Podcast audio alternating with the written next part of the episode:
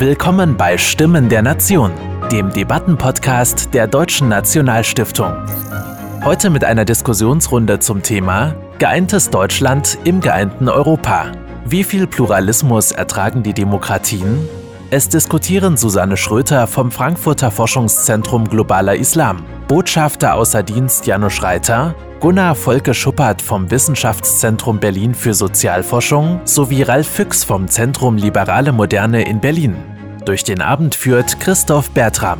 Der Abend wurde in Zusammenarbeit mit der Katholischen Akademie Berlin veranstaltet. Sie wissen schon, mein Name ist Christoph Bertram und ich darf Ihnen den, die Damen und Herren, die hier vorne neben mir sitzen, kurz vorstellen. Ist Frau Susanne Schröter, Mitglied des Senats der Nationalstiftung. Ebenso wie Jan Schreiter, der daneben sitzt. Äh, Frau Schröter ist äh, äh bekannt geworden nicht, durch viele Arbeiten über den Islam und über gesellschaftliche Fragen, die mit dem Islam in Deutschland verbunden ist und ist äh, Gründ, Gründungsdirektorin eines entsprechenden Instituts an der Universität Frankfurt. Sehr schön, Sie hier zu haben. Jan Schreiter. Äh, war zu einer Zeit, als man noch nicht nach der, nach der, nach der Geburtsurkunde guckte, wie alt denn jemand wäre, zum Botschafter Polens in der Bundesrepublik Deutschland, in Bonn, in, damals noch in Bonn und schließlich in Berlin. Fünf Jahre, Janusz, warst du Botschafter deines Landes, bevor es dann auch noch dich nach Amerika schickte. Äh, und er ist ebenfalls Mitglied im Senat der Nationalstiftung, jemand, der für viele von uns in äh, Deutschland, in der Bundesrepublik, auch Polen erklärt, erklären will, verdeutlichen kann, aber immer auch deutlich macht, wie sehr, wie viele Bande uns zusammen weiterhin zusammenbinden.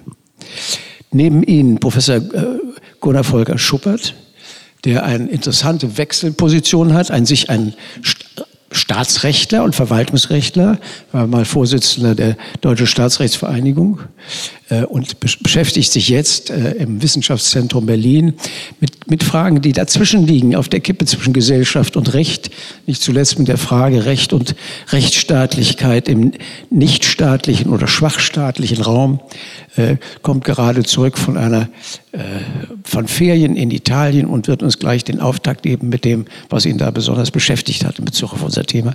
Und ganz außen äh, wir gucken nicht nach den Fragen rechts und links. Ralf Füchs, der die Heinrich-Böll-Stiftung 25 äh, Jahre lang mitgeleitet, geprägt, durchgeschüttelt hat und der seit die Heinrich-Böll-Stiftung in, äh, in die Pensionierung entlassen hat, eine neue Einrichtung geschaffen hat, nämlich die liberale Moderne, deren Aufgabe es ist, äh, die liberale Demokratie zu schützen, kräftiger zu machen, widerstandskräftiger, bestandskräftiger zu machen. Sie sehen also, wir haben ein ganzes verschiedene Aspekte dessen, was uns beschäftigen wird, nämlich die Belastbarkeit der Demokratie, die Möglichkeit, wie lange kann sie Meinungsverschiedenheiten von welcher Intensität aushalten, wie kann sie sich notfalls dagegen schützen, dass diese Meinungsverschiedenheiten zu Konflikten führen, äh, welche Mittel haben wir, sie, diese einzugrenzen, wenn überhaupt. Äh, und deswegen äh, freue ich mich sehr, dass Sie heute alle hier sind. Wir werden zunächst mal hier von, von Podium aus das Thema anreißen auf verschiedene Weisen. Und dann würde ich Sie bitten, wenn Sie mögen, danach äh, auch mit teilzunehmen an der Debatte. Äh, wir haben wenig Zeit, viel Platz, aber wenig Zeit. Äh, und werden versuchen, äh, die Zeit wenigstens sehr intensiv zu nutzen.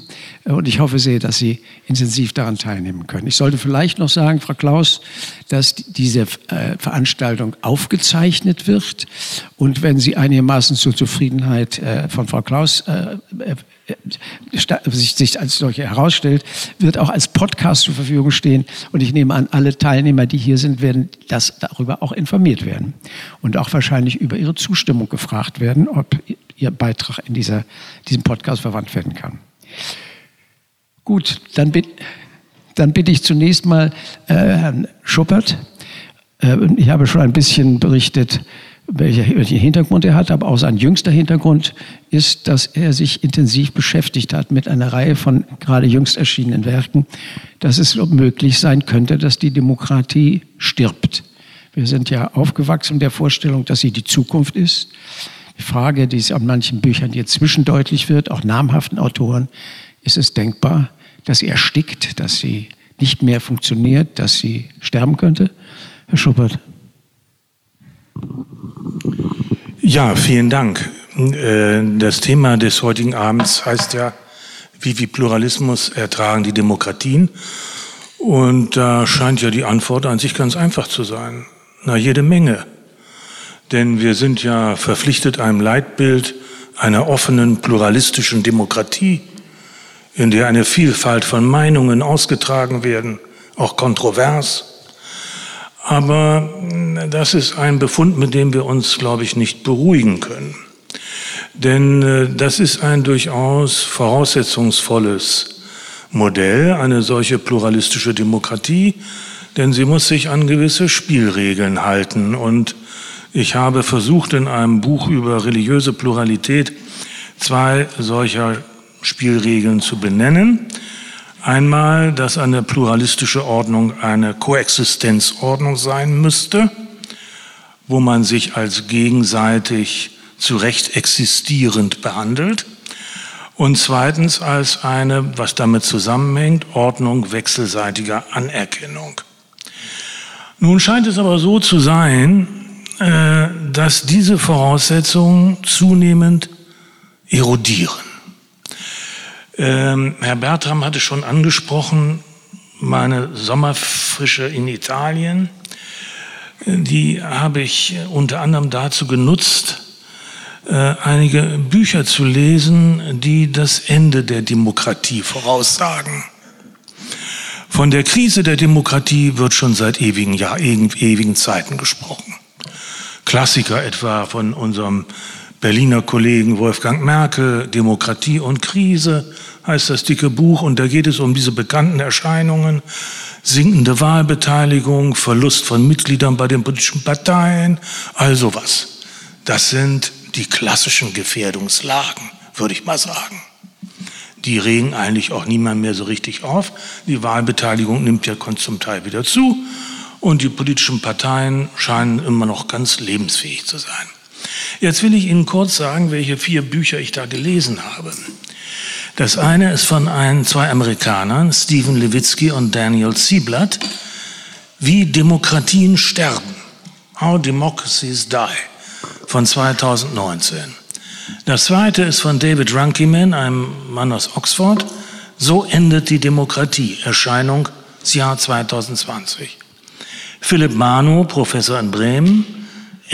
Entdemokratisierung der Demokratie. Ebenfalls 2020. Und mein, das Buch, was ich am interessantesten finde, Torben Lütchen. Amerika im Kalten Bürgerkrieg, wie ein Land seine Mitte verliert. Ebenfalls 2020. Und wenn Sie diese äh, Bücher gelesen haben, dann schmeckt Ihnen der kalte Weißwein auf der Terrasse gar nicht mehr so gut und Sie sind drauf und dran, in eine Art frühherbstliche Depression zu verfallen. Weil das, was da an Befunden mitgeteilt wird, ist schon, ist schon äh, ernst zu nehmen und bedrohlich und erinnert mich an das, was Herr Reiter gerade in unserer Vorbesprechung über die Gespaltenheit der polnischen Gesellschaft berichtet hat. Darauf kommen Sie ja vielleicht noch zu sprechen.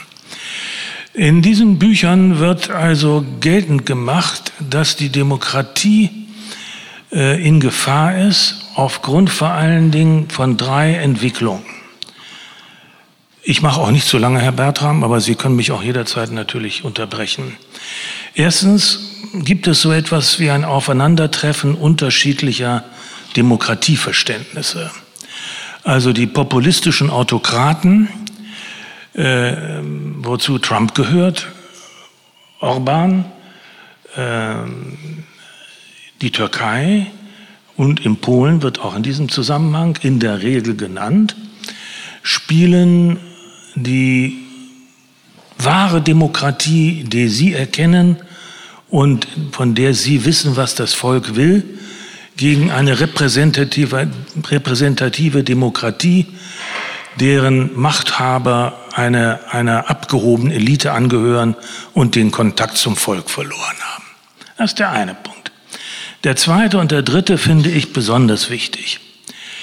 Wenn an den Büchern etwas dran ist, und sie werden, sind von sehr klugen Personen mit viel Material geschrieben worden, haben wir es zum Beispiel in, der US, in den USA mit einer zunehmenden Plurali Polarisierung politischer Auseinandersetzungen zu tun. Der Andersdenkende ist nicht mehr der politische Gegner, sondern er ist der politische Feind. Also wir sind klar bei Karl Schmidtschen Kategorien. Politik ist die Unterscheidung zwischen Freund und Feind. Das äh, ist im Moment in den USA so überdeutlich, weil beide nur nach ihre eigenen Positionen für richtig halten und die anderen, der anderen überhaupt nicht die Möglichkeit eingeräumt wird, möglicherweise auch Recht zu haben. Die Konsequenz wird sein, dass auch Wahlergebnisse möglicherweise nicht anerkannt werden. Wir werden das erleben am 4. November, denke ich mal. Und diese Tendenz wird extrem gefördert durch das, was man Identitätspolitiken nennt. Also die eigene kollektive Identität ist das Maßgebliche. Sie wirkt abgrenzend nach außen und zwar aggressiv abgrenzend. Und der dritte Punkt, und dann höre ich auch schon auf, ist äh, der Befund, dass die verschiedenen politischen Lager in abgeschotteten Wissenswelten und geschlossenen kulturellen Eigenwelten leben. Also das, was häufig in der Presse und in der Literatur behandelt wird unter dem Stichwort Echokammern und dergleichen mehr. Das heißt, die Republikaner und die Demokraten in USA leben in der Tat wenn diese Bücher recht haben, und dafür spricht alles, in verschiedenen Wissenswelten und in verschiedenen Wahrheitswelten. Und wenn es um Wahrheiten gibt, geht, gibt es keine Kompromissmöglichkeiten. Entweder ist es so oder ist es nicht so. Entweder ist man rechtgläubig oder falschgläubig. Naja, das wollen wir ja nicht vertiefen.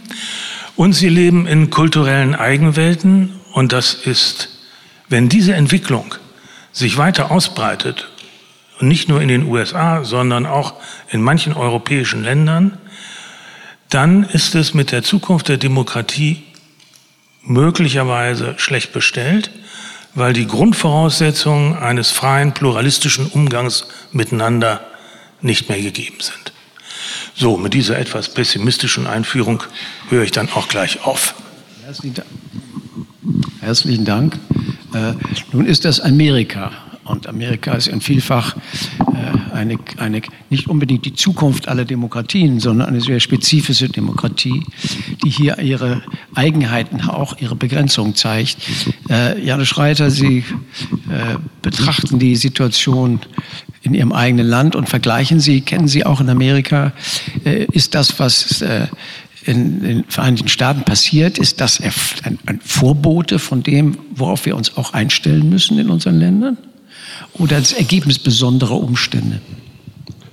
Vielen Dank. Ja, ich habe mal mit einer Politikberaterin, einer der führenden demokratischen Politikberaterinnen gesprochen. Das war kurz nach der Wahl von Trump und da habe ich zu ihr gesagt, wissen Sie, kleinere Länder äh, verfolgen, was in großen Ländern, insbesondere in Amerika passiert, weil sie irgendwie glauben, was in den großen Ländern passiert, kann auch bei ihnen passieren. Große Länder tun das nicht. Wenn aber ausnahmsweise das größte Land äh, der westlichen Welt, Amerika mal, das relativ kleine Land äh, der westlichen Welt, Polen, beobachtet hätte, dann hätte man ein Jahr vorher schon wissen können, was in Amerika passieren würde. Dann habe ich ihr erklärt, was da passiert. Da sagt er, ja, da haben Sie recht.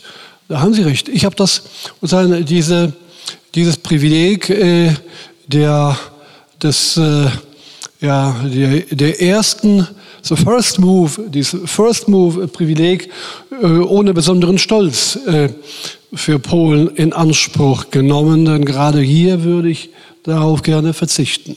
Aber es ist so, ähm, ich bin im Senat der Deutschen Nationalstiftung. Mir war die Idee, ich bin schon seit vielen Jahren in dem Senat, mir war die Idee sehr sympathisch und ich habe mal teilgenommen an einer, äh, an einer äh, Verleihung äh, des Deutschen Nationalpreises teilgenommen äh, und habe mir dabei gedacht, wäre das in meinem Lande möglich? Wäre eine polnische Nationalstiftung möglich mit einer so breiten Zusammensetzung in ihren Gremien wie die Deutsche Nationalstiftung? Die Antwort nein. Wäre ein polnischer Nationalpreis möglich, den man verleiht und äh, mit dem alle Beteiligten einverstanden sind? Nein, war die Antwort. Da habe ich mir gedacht, was ist passiert? Warum? Ähm, das Land ist gespalten. Ähm, das öffentliche Leben ist entpolitisiert. Es findet keine politische Auseinandersetzung statt, sondern es findet ein, eine Art religiöser Krieg statt. Ein Glaubenskrieg findet statt. Und das äh, schließt eigentlich Kompromisse aus und das macht auch Dialog fast unmöglich. Warum ist es äh, gekommen? Äh, man kann so wahrscheinlich immer, äh, ich neige dazu, immer auch zu fragen, was habe ich, jetzt nicht ich persönlich, sondern mm, was haben meine politischen Freunde und ich auch vielleicht falsch gemacht? Äh, nun, meine Antwort, meine Analyse ist ungefähr die. In Polen hat es, was die meisten in Deutschland und auch in den anderen Ländern Europas gar nicht realisiert äh, hatten, gab es nach 89 einen eine tiefe Krise des Nationalbewusstseins, des polnischen Patriotismus. Durch den Erfolg der demokratischen Revolution wurde plötzlich die Frage offen, was ist so der Inhalt des polnischen Patriotismus? Was hält uns zusammen? Früher hielt uns immer die Not zusammen oder auch der gemeinsame Gegner. Das war der Kommunismus. Mit dem Ende des Kommunismus ist uns der Feind äh, im, verloren gegangen. Und was hält uns zusammen? Und plötzlich zeigte sich, dass es auf diese Frage keine befriedigende Antwort gab und dass es, dass keine Diskussion darüber stattgefunden hat. Stattdessen haben die, vor allem die liberalen Eliten sozusagen die Idee verfolgt, äh, die Antwort liegt in Europa. Wenn wir nur Europa erreichen, dann wird sich das Problem schon lösen. Das ist nicht gerade das, wofür Europa eigentlich konzipiert worden ist. Europa ist nicht dafür konzipiert, äh, Völkern, die mit sich selbst nicht klarkommen, äh, und dann eine Art äh, ja, äh, Prothese oder Prothesen zu äh, liefern. Ähm, aber diese, diese, diese Hoffnung und dieser Glaube, Europa würde schon eben eine Antwort auf, äh, auf, die, auf dieses Problem liefern. Das erfreute sich großer Popularität auch in anderen Ländern. Hier muss ich äh, mir eine Bemerkung erlauben. Deutschland spielte dabei auch eine gewisse Rolle, denn in Deutschland fand ja, hatte ja eine ähnliche Diskussion früher stattgefunden. In Deutschland ja, die Europa ist sozusagen die Quelle äh, der aller Antworten. Also es gibt keine nationale Frage, die sich nicht europäisch lösen lässt. So ungefähr. Und wir fanden das in Polen hervorragend, großartig. Ja, so machen wir das. Auch die, in Deutschland hat das gut funktioniert, bitteschön. Also jetzt machen wir das auch so. Ich muss gestehen, ich war etwas skeptisch, äh, vor allem nach einem Gespräch mit einem äh, Freund, der mir im guten Glauben sagte, ganz am Anfang der 90er Jahre, weißt du, Janusz, wir müssen Polen entpolonisieren. Wie meinst du das? Da hat er mir versucht zu erklären, wie man eben, naja, die, man, man muss im Grunde genommen alles, äh, äh, äh man muss alles neu erfinden. So wie es war, ist das, eignet sich das für gar nichts. Äh, ich fand das äh, sehr riskant, aber, und das war sehr wahrscheinlich zugespitzt, aber dieses Denken war ziemlich verbreitet. Europa als Ersatz für die nationalen Antworten. Das hing zusammen bei einem Teil der Eliten auch mit einem gewissen Misstrauen dem eigenen Volk gegenüber. Auch das übrigens eine, ich will sagen, Kopie äh, der deutschen äh, Entwicklung, aber auch das wird Ihnen wahrscheinlich nicht unbekannt äh, sein. In Deutschland fand ja die Europäisierung sozusagen statt, eben unter den Vorzeichen des starken Misstrauens gegenüber dem eigenen Volk. Na gut, wie begründet oder unbegründet das war, darüber könnte man äh, diskutieren. Nur, Hauptsache ist, äh, äh, es kam zu, in Polen zu einem Rückfall, zu einem Rückschlag. Ich habe vor, ich bin stolz, dass ich vor fast 20 Jahren oder vor 15 Jahren einen Essay geschrieben habe mit, dem, mit der Überschrift Nach der Öffnung der Grenze kommt die Grenze der Öffnung. Ich war davon überzeugt, dass eine, die Grenze, dass die Öffnung ihrer Grenzen erreichen wird. Sie ist schneller, das ist schneller passiert, als ich mir wünschte. Die Frage ist jetzt, kann man das reparieren? Ja, man kann das reparieren. Ich bin davon überzeugt. Das wird aber eine sehr große Anstrengung erfordern. Und jetzt ohne polemisch zu sein, muss ich mit einer gewissen Enttäuschung sagen, dass ich leider nicht die Hoffnung habe, dass dieses polnische Problem in Deutschland oder in Brüssel oder in Paris gelöst wird. Nein, dieses Problem ist in Polen entstanden und es muss in Polen gelöst werden. Wie?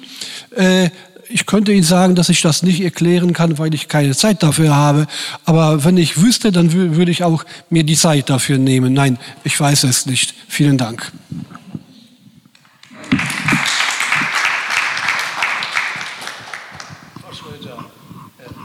Ein Bericht aus Amerika, ein Bericht aus Polen. Wir stehen ja nicht so schlecht da. Ich lese gerade vor einigen Tagen einen Artikel von, äh, von äh, äh, Thomas Kleine-Brockhoff, den einen oder anderen wird den auch gelesen haben. Merkwürdigerweise haben die Populisten äh, in der Corona-Krise zurückgesteckt. Wir haben in allen Umfragen eine große Unterstützung, große Unterstützung der Politik dankbar für die Erklärungen, die da kommen, dankbar auch für die Restriktionen, von denen wir glauben, dass sie äh, gerechtfertigt sind, oder viele glauben, dass sie gerechtfertigt sind. Also sind wir, ist es bei uns äh, besser oder ist das nur zugedeckt, dass etwas, die, die, die, dass die, die Meinungspolizei nicht mehr so tätig ist wie vorher, die ideologischen Grenzen abgegriffen, abgeschliffen sind und sich nicht mehr so bemerkbar machen? Wie sind Ihre eigenen Erfahrungen? Ja, zunächst mal bin ich nicht der Ansicht, dass die Demokratie stirbt. Weder bei uns noch in den USA. Selbst bei Polen wäre ich jetzt nicht hoffnungslos. Also Demokratien sind erstaunlich widerstandsfähig. Und das ist schon mal eine gute Nachricht. Aber sie werden herausgefordert durch unterschiedliche Dinge. Unter anderem durch den Pluralismus. Pluralismus heißt ja nicht mehr als das Vielzahl erscheint. Vielzahl in unterschiedlicher Form. Ähm, bei uns ähm, hat man dann schnell den, die Assoziation bunt, die meiner Meinung nach eigentlich eher in den Kindergarten gehört als in die politische Debatte, äh, weil Pluralismus an sich weder gut noch schlecht ist.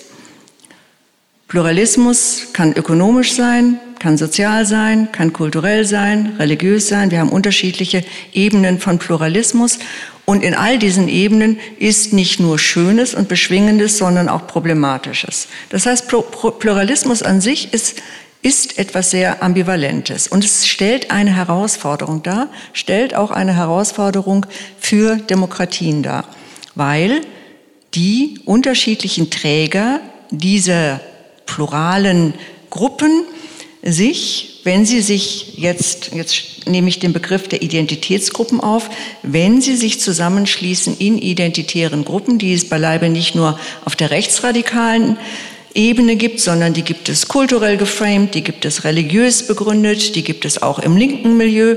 Wenn wir Pluralismus verdichtet haben in identitären Gruppen, dann haben wir eine ziemliche Problemlage.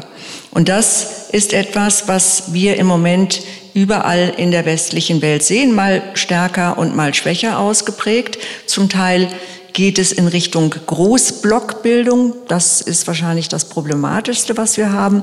Aber auch schon die kleinen Blöcke ähm, können für erhebliche Unruhe sorgen, beziehungsweise dafür, sorgen, dass sich Menschen ja einschließen politisch einschließen, emotional einschließen, das Gefühl haben, der andere ist nicht mehr der, mit dem ich mich äh, treffen kann. Dazu kommt, was ich für außerordentlich wenig hilfreich halte, kommt eine Debatte um Grenzen des Sagbaren. Stichwort Hassrede. Ich persönlich bin absolut dagegen, dass man menschenverachtende Dinge in den Medien publizieren kann, damit da kein, ja, kein falscher Eindruck entsteht. Aber die Frage ist, was ist denn Hass? Und da sehe ich wirklich eine bedenkliche Verengung, gerade von identitären Gruppen vorangetrieben, die jetzt glauben, all das, was nicht zu ihrer originären politischen Agenda gehört, das sei Hass. Und diese Art von Hass müsse jetzt abgeschafft werden. Hm? Nein, die Politik ist ja auch nicht einheitlich. Die Politik ist ja auch nicht einheitlich. Und äh, manch, manch einer oder eine, die, der, die jetzt Hass, Extremismus, Gewalt ähm, verbannen möchte, glaubt darin, ein gutes Mittel entdeckt zu haben. Ich bezweifle das außerordentlich. Ich ähm, bin der Meinung, dass wir a durch die Verengung dessen, was Meinungsfreiheit ist, die Verengung dessen, was diskutierbar ist, auf der einen Seite die Chance vergeben, Brücken zu bilden zwischen den schon im Einfrieren begriffenen Gruppen, von denen vielleicht nicht alle miteinander reden würde, aber man würde bestimmt Repräsentanten finden, die man dazu kriegt, dass sie sich auch in so einer Runde, wie wir sie jetzt äh, hier darstellen, zusammensetzen und mal über strittige Fragen reden, nicht mit dem Ziel, dass da jetzt ein Konsens herauskommt, sondern einfach, damit man sich mal zuhört. Ich finde, das wäre schon ähm, ein Fortschritt. Aber ich bin ja Universitätsprofessorin und habe da so einen gewissen Tunnelblick auf die Universitäten, zumindest dort, wo eigentlich Freiheit ganz groß geschrieben sein müsste, weil Wissenschaft ohne Freiheit wird niemals Ergebnisse liefern, wird immer nur äh, agendagerecht vonstatten gehen. An den Universitäten sehe ich eine bedenkliche Entwicklung. Vorangetrieben auch durch junge Studierende, die jetzt plötzlich der Meinung sind, dass sie Sprache neu regeln können, dass sie dass sie bestimmte Begrifflichkeiten unter Verdacht stellen, dass sie Menschen unter Verdacht stellen, die bestimmte Positionen vertreten. Nehmen wir mal an, neulich ein Beispiel aus einem Seminar, da ging es um die Frage Black Lives oder All Lives und im Nu, im Nu habe ich gesehen, in meinem digitalen Kurs, ich habe ja im Moment leider nur digitale Kurse, was die Sache unglaublich erschwert, es stirbt die Diskussion. Melden sich alle Leute ab aus der Debatte. Am Schluss rede nur noch ich mit zwei Personen, die sich gut kannten. Das heißt, es war eher ein Dialog. Und im Nachhinein habe ich festgestellt, ich bekomme E-Mails von all denjenigen, die sich jetzt nicht mehr gemeldet haben die gesagt haben, unter, sie hätten keine Sprache mehr gehabt, um überhaupt noch mitzumachen, ohne dass sie sofort sich als Schuldige fühlen sollten. Und ähm, da habe ich gedacht, na, das ist ja so wie aus dem Lehrbuch ähm, das Ende der Debatte an der Universität. Ich persönlich habe auch einige Erfahrungen mit dem, was man jetzt neudeutsch Cancel Culture nennt. Ich habe nämlich im letzten Jahr eine Veranstaltung, eine Konferenz durchgeführt zum Thema das muslimische Kopftuch, Symbol der Würde oder der Unterdrückung. Und da habe ich unterschiedliche Personen eingeladen, mit Kopftuch und ohne Kopftuch, die auch unterschiedliche Positionen vertreten haben. Kurz bevor die Konferenz ähm, stattfinden konnte, ähm, wurde mir zugespielt, dass es eine Kampagne gegen mich gäbe, die meine Entlassung aus der Universität fordert, mit dem Argument, ich sei eine antimuslimische Rassistin. Groß begründet wurde das nicht, äh, aber im Nachhinein stellte sich raus, Ursache der ganzen Geschichte war, dass ich es als nicht Muslimen wage, überhaupt zu einem Thema, das doch nur Muslime betrifft, äh, eine Konferenz durchzuführen. Und dann auch noch die falschen Referentinnen eingeladen habe, nämlich auch solche, die kopftuchkritisch sind. So. Und äh, in meinem Fall ist das alles gut ausgegangen. Sowohl der AStA als auch die Universitätsleitung haben sich gleich hinter mich gestellt und die Wissenschaftsfreiheit verteidigt. Das hätte aber natürlich auch anders ausgehen können. Wir wissen von anderen Universitäten, dass dann nicht immer die Situation so günstig ist wie bei mir. Ich dachte zuerst wunderbar, ähm, vielleicht brauchte es mal auch an der Uni Frankfurt so einen kleinen Skandal und dann konnte mal jeder sich überlegen, wie wichtig das eigentlich ist, dass wir jetzt genau darüber reden und äh, dass man mit so einem mit so einem Ansatz von Diskurspolizei vielleicht auf dem falschen Dampfer ist. Nur die Sache stellt sich raus, hat Nachspiele. Anfang dieses Jahres war ich eingeladen an der Universität Marburg, um einen Vortrag zu halten. Und im Vorfeld meldete sich, meldeten sich mehrere Gruppen von Studierenden. Äh, ich dürfe nicht eingeladen werden, weil ich eine antimuslimische Rassistin sei. Das sei doch schon belegt worden bei der Konferenz, der Kopftuchkonferenz in Frankfurt.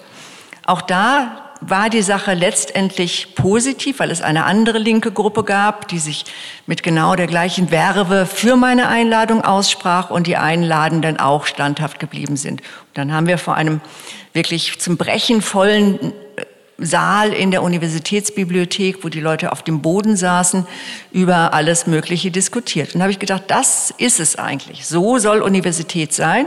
Alle, egal was sie denken, kommen mit ihrer Meinung jetzt zusammen.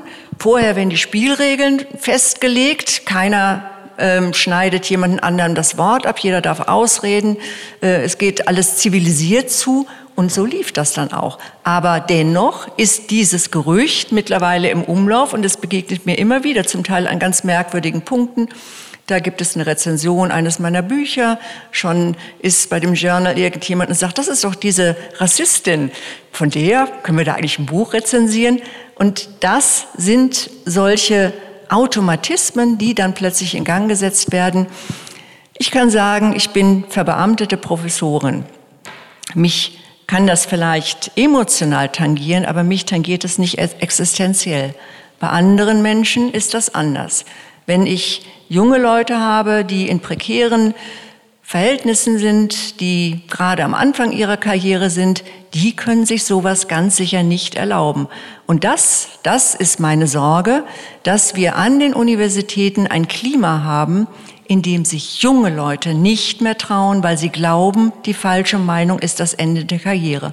Und ich muss sagen, wahrscheinlich haben Sie recht. Das ist eine Situation, in der wir Pluralität und unterschiedliche Haltungen, Meinungen, Auffassungen nicht mehr adäquat auf die Bühne des Diskurses bringen und mit dazu beitragen, dass sich Menschen, wie Herr Schubert gesagt hat, in Echokammern einigeln, in Subkulturen, politischen Subkulturen einigeln und dass dann da Ideen plötzlich ja heranreifen, die wirklich eine Gefahr für die Demokratie darstellen. Ist es denkbar? Ist es,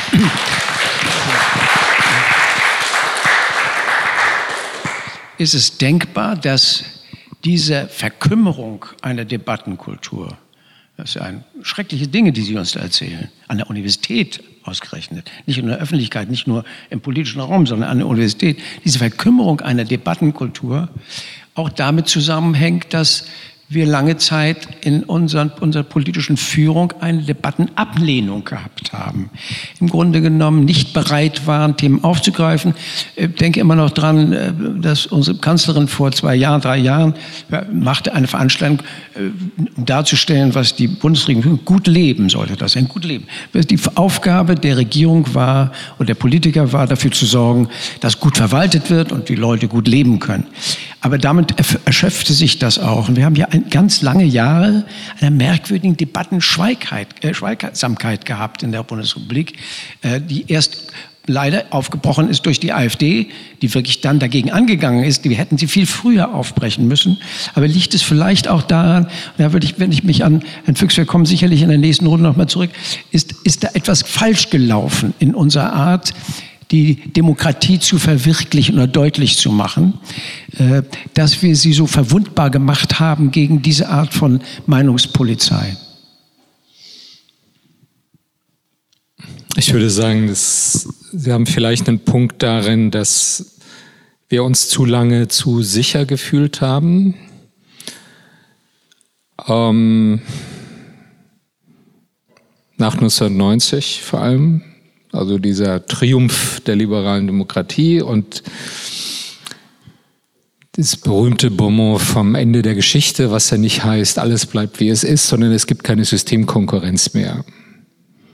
Ja, sondern die, es, wir, haben, wir bewegen uns in einer Art Teleologie hin zu einem universellen Liberalismus, diese Kombination von Marktwirtschaft und liberaler Demokratie. Das ist das universelle Modell und das heißt auch,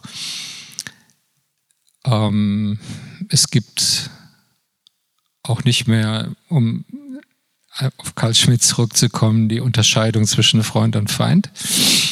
Also gibt keine Feinde der Demokratie mehr. Aber auch im Hinblick auf unser Gesellschaftsmodell, ähm, da gibt es keinen Grund, über Erneuerungen nachzudenken. Also dieses, diese nervöse Unruhe, war uns abhanden, oder uns, ich würde sagen, dem politischen Mainstream in der Bundesrepublik, sagt abhanden gekommen, sondern es ging mehr oder weniger um die Verwaltung des Status quo und es war ja auch prima. So, und das hat sich grundlegend geändert. Ähm, ich glaube, wir leben heute in einem ganz anderen Zeitenbewusstsein.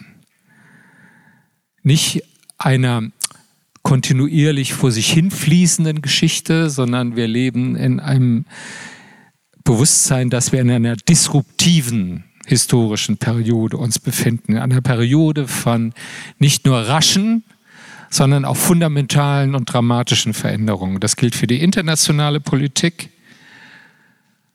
wo sagen die alte Pax Americana sagen zerbrochen ist und völlig unklar ist, was daraus entstehen wird mit dem Auftrumpfen autoritärer Mächte, die die liberale Demokratie sehr selbstbewusst herausfordern, an der Spitze China, aber eben auch gesellschaftlich, Klimawandel, digitale Revolution, interkontinentale Migration, das sind alles fundamentale Herausforderungen des Status quo.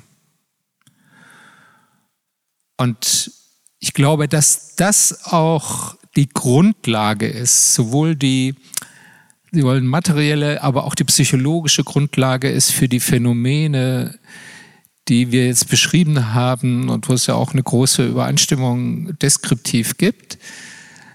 Also woher kommt dieser Rückzug in ideologische Stämme, in Identitätspolitik? Das ist ja auch eine Form, Sicherheit zu gewinnen oder sagen wir eine vermeintliche Sicherheit zu gewinnen. Ja. Ähm, und zwar in einer, auf der Grundlage einer tiefen Verunsicherung. Also einer, bis hin zur Zukunftsangst. Wenn ich die, die, die Grundstimmung in der vielen westlichen Gesellschaften würde ich eher als Furcht vor der Zukunft beschreiben. Nicht Zuversicht. Und schon gar keine Idee von einem gemeinsamen Fortschritt, auf den wir uns hinbewegen. So, und das ist, glaube ich, die, die größte Herausforderung für liberale Demokratien. Wie gewinnen sie die Zukunft zurück im Sinne von Gestaltungsfähigkeit, von Handlungsfähigkeit, von überzeugenden Fortschrittserzählungen. Ja, über die müssen wir nicht übereinstimmen, über die können wir uns dann politisch streiten. Das ist auch Teil der, der Demokratie. Und ich glaube, also, dass wir nicht nur uns kümmern müssen um die Kommunikationskultur und um die Spielregeln und um äh, die Verteidigung ähm, des demokratischen Pluralismus, sondern dass es darum geht, wie wir diese großen internationalen und gesellschaftlichen Herausforderungen bewältigen. Das ist für mich der Lackmustest für Demokratien, an denen sich auch die Frage entscheiden wird, wie viel Rückhalt sie künftig noch haben und wie attraktiv sie international sind. Sind wir noch ein Erfolgsmodell, auf das andere sich beziehen? Oder sind wir eher das abschreckende Beispiel, über das man sich lustig macht? Ja, also wenn ich zum Beispiel, jetzt um nicht so abstrakt ich weiß nicht, ob Sie das gesehen haben, es muss letzten Freitag oder sowas gewesen, Ende letzter Woche gewesen sein. Da ist der russische Außenminister Lavrov in China gewesen, hat sich mit seinem chinesischen Kollegen getroffen. Dann haben sie eine gemeinsame Presseerklär äh, Pressekonferenz gemacht, wo sie ihre große Besorgnis über die zunehmende Desinformationskampagnen im öffentlichen Raum geäußert haben und ein Bündnis gegen Desinformation beschlossen haben. Verstehen Sie? Ich habe das als Hohn und Spott. Ja, ja. Das ist Hohn und Spott über uns. Und das ist so das Dramatische, dass der Respekt verloren gegangen ist vor den liberalen Demokratien. So, und den gewinnen wir, glaube ich, nur wieder, wenn wir zeigen, dass liberale Demokratien auch erfolgreich sind in der Bewältigung dieser großen Herausforderungen, die da auf uns zurollen. Uff.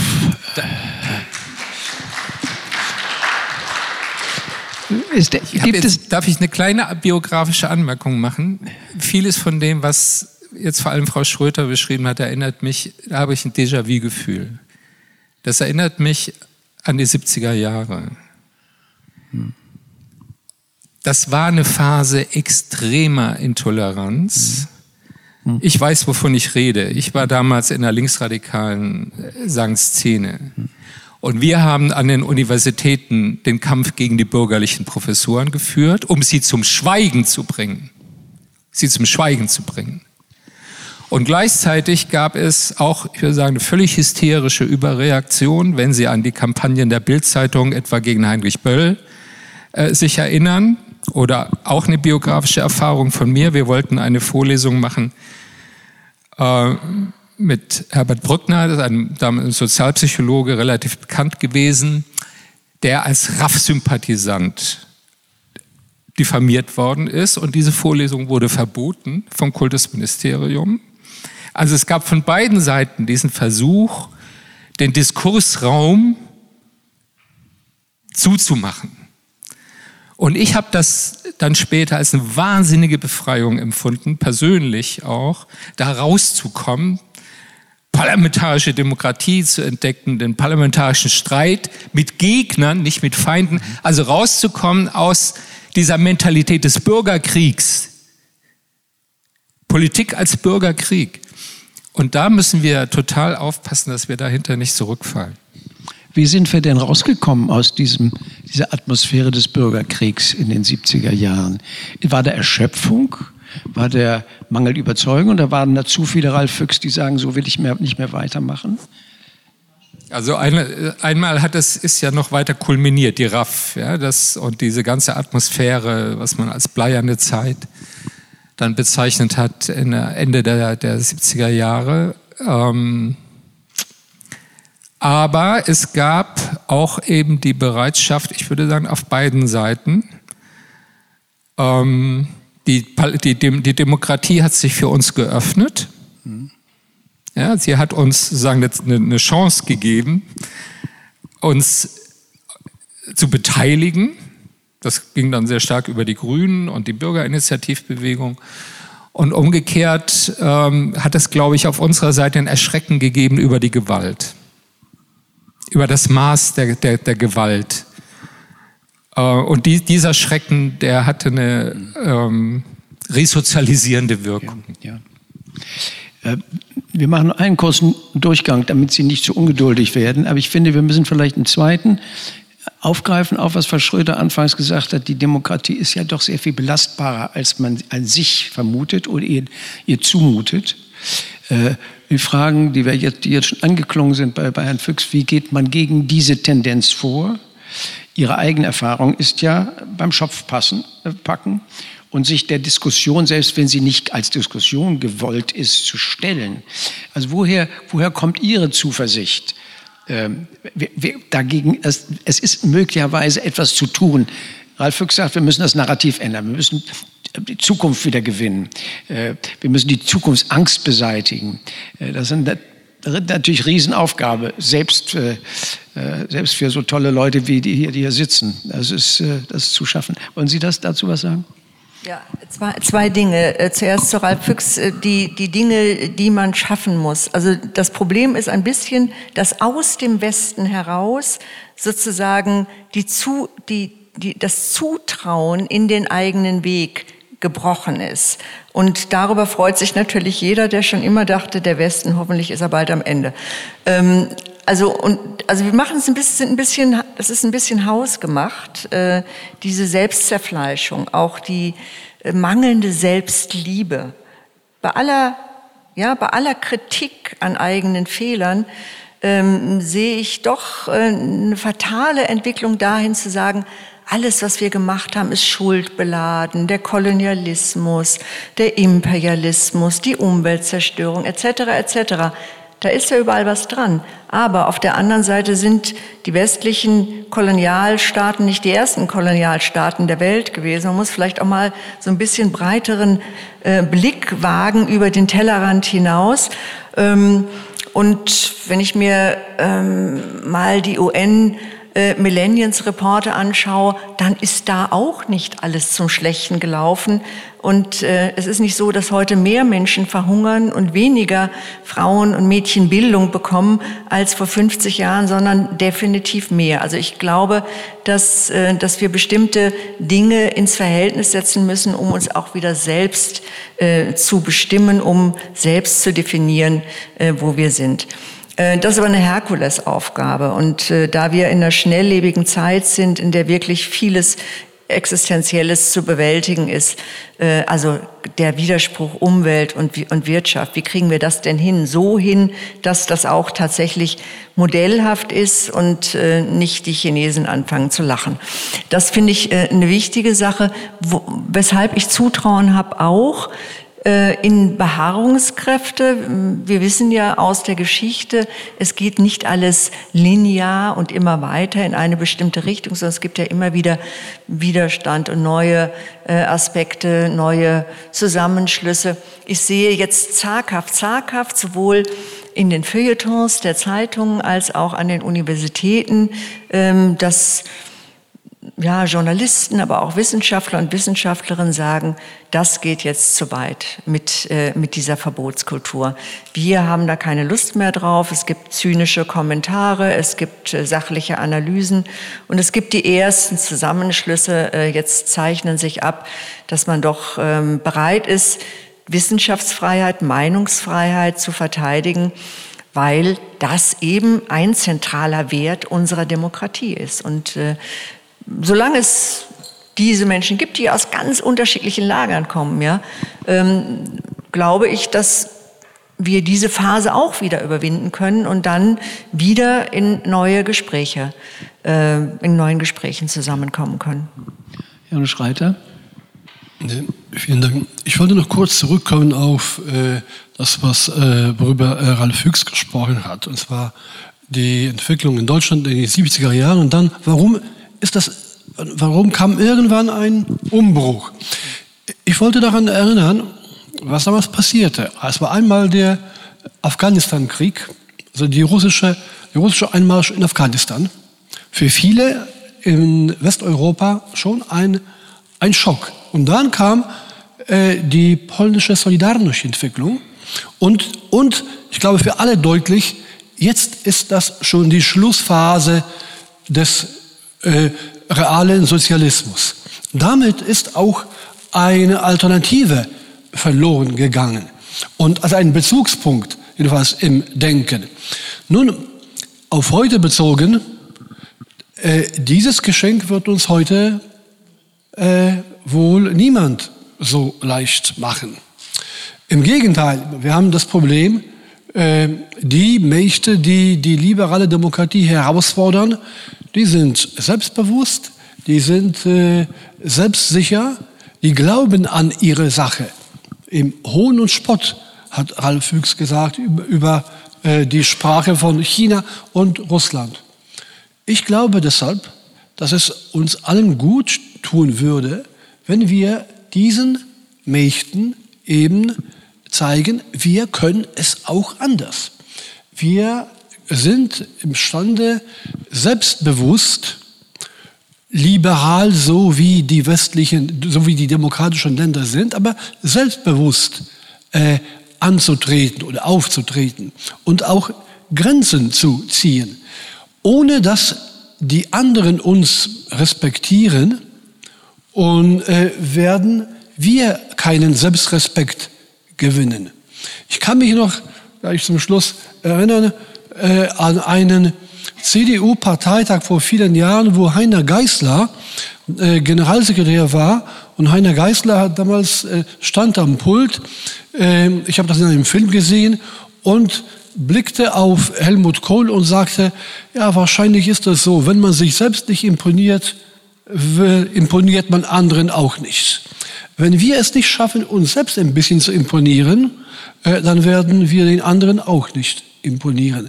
Und selbstverständlich gehört äh, der Selbstzweifel zu den Stärken der Demokratie. Aber er kann auch selbstdestruktiv werden. Und wir bewe bewegen uns, glaube ich, so an die Grenze zwischen eben der, äh, der, der produktiven Wirkung dieser, dieses Selbstzweifels und dieser äh, selbstzerstörerischen äh, Auswirkung. Ähm, da muss man achten. Und da kann man sich, glaube ich, nur auf eben Überlebensinstinkte verlassen. Aber die müssen auch irgendwie ermutigt werden. Und das ist, glaube ich, die Aufgabe, eben, die sich allen in dem öffentlichen Diskurs äh, stellt. Danke sehr. Herr Schuppert, vielleicht bevor wir bevor wir die Diskussion für Ihre Anmerkungen, Kritik, Fragen öffnen. Wir haben, Sie haben angefangen mit Amerika, einer Krise, die so sichtbar ist, dass sie eigentlich überhaupt nicht zu verkennen ist. Wäre denn eine Niederlage für Donald Trump das Ereignis, was damals der Afghanistan-Krieg, damals äh, die langsame Aufweichung der Sowjetunion als Zeichen der Zukunft war, würde das plötzlich in unseren Demokratien das Gefühl schärfen, wir sind nicht auf dem absteigenden Ast, es muss nicht in diese Richtung gehen? Ich, das sind zwei Hoffnungen in einem, wie Sie sicherlich ja. sagen. Ja, ich teile diese Hoffnungen natürlich, aber man weiß nicht, wie es ausgeht was ausgehen wird. Ich würde ganz gerne noch etwas sagen zu dem, was Frau Schröter gesagt hat. Sie hat gesagt, sie glaubt nicht, dass Demokratie stirbt. Die Demokratie sei schon eine äh, widerstandsfähige Staatsform. Ähm, das möchte ich eigentlich auch glauben. Und ich möchte auch jetzt nicht den Eindruck erwecken, als würde ich hier nun alles nur schlecht reden wollen. Und ähm, es besteht auch Anlass dazu, da vielleicht gegenüber diesen schwarzmalerischen Veröffentlichungen etwas skeptisch zu sein. Denn wenn ich denke, wie viele Bücher es gegeben hat aus der Ecke der Sozialwissenschaften über das Ende des Staates, das habe ich nie geglaubt, schon als Staatsrechtler nicht. Als Staatsrechtler hat man eine gewisse, eine gewisse etatistische DNA, würde ich mal sagen. Und äh, der Staat ist nach meiner Wahrnehmung putzemunterer denn je. Er ist der Einzige, der in einer solchen, der in den Wirtschaftskrisen und Corona-Krise überhaupt handlungsfähig ist.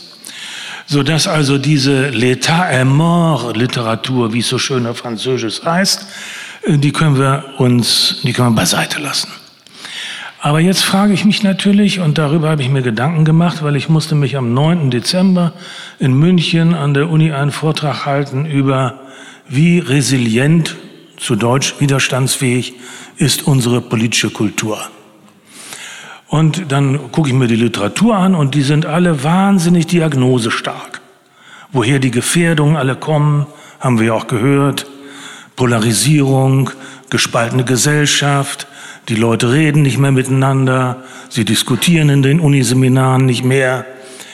Äh, was kann denn nun eigentlich was ist nun mit den Therapievorschlägen? Da kommt normalerweise wenig. Und wenn man jetzt überlegt, was könnten denn Faktoren sein, die die Widerstandsfähigkeit der Demokratie stärken oder die diese Widerstandsfähigkeit ausmachen, da fallen mir als erstes ein, oder fällt mir nicht ein, sondern wird häufig beschworen, eine lebendige Zivilgesellschaft. Die taucht immer so auf wie ein Deus ex machina, eine lebendige Zivilgesellschaft wird schon richten. Aber was ist mit einer Zivilgesellschaft anzufangen, wenn die Gesellschaft gespalten ist? Wieder ist auch Zivilgesellschaft. Ja. Und der nächste Punkt ist, vielleicht hilft ein Wächteramt einer unabhängigen Presse, Rundfunk und so, dass die Leute verlässlich informiert werden über all das, was in der Welt sich zuträgt. Aber wir alle wissen, der Einfluss der Presse und das alles nimmt ab. Die Leute informieren sich, die Jüngeren, nicht meine Generation, über das Internet und nehmen das da zur Kenntnis, was sie zur Kenntnis nehmen wollen und äußern sich da im, Zu im Schutz der Anonymität überwiegend in einer beklagenswerten Kommunikationsunkultur. Dritter Punkt, wie ist es mit, dem, mit der Stabilität von Institutionen? Ja, man stellt fest, dass die Institutionen sind alle noch da. Auch in Polen ist die Verfassungsgerichtsbarkeit ja noch da. Niemand schafft sie ab. In den USA soll sie auch nicht abgeschafft werden. Aber es ist natürlich die Tendenz, durch personalpolitische Entscheidungen diese Institutionen weich zu kochen. Wir sehen es jetzt gerade bei der Richterernennung, die Trump jetzt noch anstrebt vor der Wahl. Oder wir sehen es bei der Besetzungspolitik in allen möglichen, sogar bei Antikorruptionsbehörden, die von der EU gefordert werden. Also wenn ich das so durchmustere, bin ich wieder so ein bisschen skeptisch. Und deswegen ist meine Hoffnung eigentlich die, dass irgendwann mal ein Punkt erreicht ist, dass die Leute, also die Gesellschaft, wir alle, feststellen, so kann das, so soll das nicht enden, dass alles nur polarisiert wird, dass man nur noch Feinde hat und keine Gegner, dass man nicht mehr miteinander offen diskutieren kann, dass der Riss nicht durch die Gesellschaft geht, sondern durch die Familien oder was auch immer. Und dass so etwas wie eine soziale Bewegung entstehen könnte. Also es sind eigentlich immer soziale Bewegungen, die etwas bewirkt haben die Bürgerrechtsbewegung in den USA, die MeToo-Bewegung äh, jetzt äh, als neueres Beispiel oder jetzt Fridays for Future oder Black Lives Matter. Ähm, Black Lives Matter. Das sind Bewegungen, die die politische Kultur und die Kultur des Zusammenlebens betreffen. Und dagegen muss ein Widerstand sich entstehen, der dann hoffentlich zu einer Veränderung der Verhältnisse führt. Das wäre meine Hoffnung, aber ich weiß nicht, ob es so kommen wird. Äh, diese Diskussion mit vielen Ideen, vielen Gedanken, vielen, Bedau vielen Bedauern auch einer Situation, von der man nicht richtig weiß, aus der man herausrückt, ist deswegen zu kurz, weil wir an sich jetzt mal übergehen müssten dazu sagen, und wie kommen wir denn richtig raus aus der Geschichte? Wo muss man wieder aufbauen? Was gibt es für Möglichkeiten? Ist es nur die Zukunftsangst? Sind es andere Dinge? Äh, Demokratien zeichnen sich ja auch dadurch aus, dass sie daran arbeiten, Lösungen zu finden, durch mühselig, viel zu langsam, aber immer finden sie schon. Und ich glaube, äh, das ist eine Richtung, in der wir alle weiter nachdenken müssen. Das waren Stimmen der Nation, der Debattenpodcast der Deutschen Nationalstiftung. Weitere Informationen zur Arbeit der Stiftung erhalten Sie unter www.nationalstiftung.de.